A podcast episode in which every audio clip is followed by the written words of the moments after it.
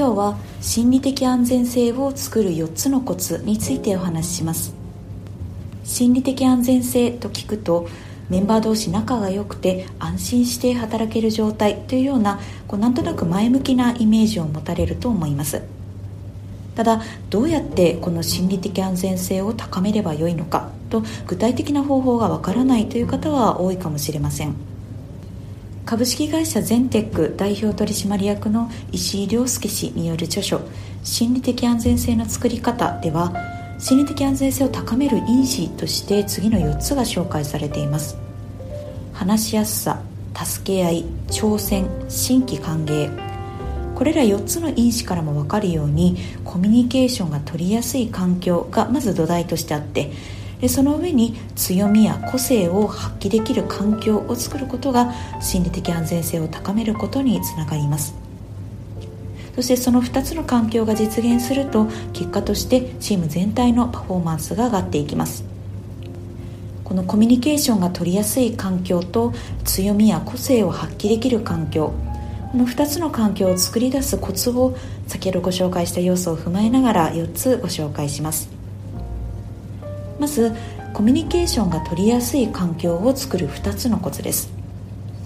1つ目は話す機会を増やすことです。コミュニケーションが取りやすい環境を作り出すにはここでは何でも話していいんだという意識や姿勢をメンバーに持ってもらうことが必要不可欠です。具体的にはリアルタイムの報告連絡相談がしやすい状態ですとかメンバーの立場から意見アイデアを出しやすい状態を指します。この話しやすさを生むためにまずは仕事に支障が出ない範囲で話す機会を増やすことを意識してみてください。例えばミーティングで意識的に雑談を組み込んだり定期的に上司や同僚と話す場を設定したりするのが取り入れやすいかと思います。普段からコミュニケーションの量を増やすことが話しやすい環境を作る第一歩になります。コミュニケーションが取りやすい環境を作るもう一つのコツは相談や質問を歓迎することです。話しやすい空気を作ろうとして話す機会を増やしただけではコミュニケーションのハードルは下がりません。例えばせっかく頻度高く話す機会をセットしたとしても毎回忙しそうな雰囲気を出されたりネガティブな内容だけにフォーカスしたフィードバックが続いたりするようでは単純にハードルの高いコミュニケーションが多いだけになってしまいます。メンバーから相談や報告をされた際にその内容ではなくまずは相談や報告をしてくれたという行為に対して歓迎する態度を示してみるのがおすすめです。相談や報告というアクションに対してポジティブな反応をすることでコミュニケーションそのもののハードルが下がってメンバーはリアルタイムで報告連絡相談をしやすくなります。結果としてチーム内の連携が強化されてこまめな軌道修正ですとか適切なトラブル対応がスムーズにできるようになってきます。続いて強みや個性を発揮できる環境を作るコツも2つご紹介します。1つ目は挑戦を歓迎することです。メンバーから新しいアイデアを提案された場合まずは提案というアクション自体を歓迎称賛してみてください。それって本当にうまくいくの？とかこのリスクは考えた？といったふうに否定で返してしまうと新しいことへの挑戦に対してどんどん消極的になってしまいます。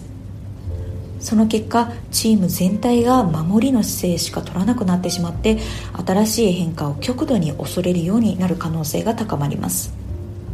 また新しいことを試して失敗に終わったとしてもそれを責めないことも重要です。前向きに次の挑戦に向かう空気を作るためにチームや組織のために取った行動を全力で受け止めるようにしてみてください。強みや個性を発揮できる環境を作るもう一つのコツは多様な価値観を尊重することです。自分の個性をチームに受け入れてもらえるという安心感があるとアイデアを提案するハードルが下がります。自分と異なる意見に対しても、まあ、確かにそういう考えもあるよねと一度は受け止める姿勢を持つことが重要です。メンバーそれぞれが自分にない強みや個性を持った相手を受け入れることで一人一人が自分の強みを生かしながら生産性高く働けるようになります。今日は心理的安全性を作る4つのコツについてお話ししました。心理的安全性を高めるのは決してリーダーやマネージャーなどチームをまとめる人だけの仕事ではありません。メンバー一人一人がこの心理的安全性の大切さを理解して少しずつ働きかけることで初めてチームの心理的安全性が構築されます。皆さんがチームの雰囲気をより良くするパイオニアとして何か一つでもアクションに移すヒントになったら嬉しいです。では今日はここまでとします。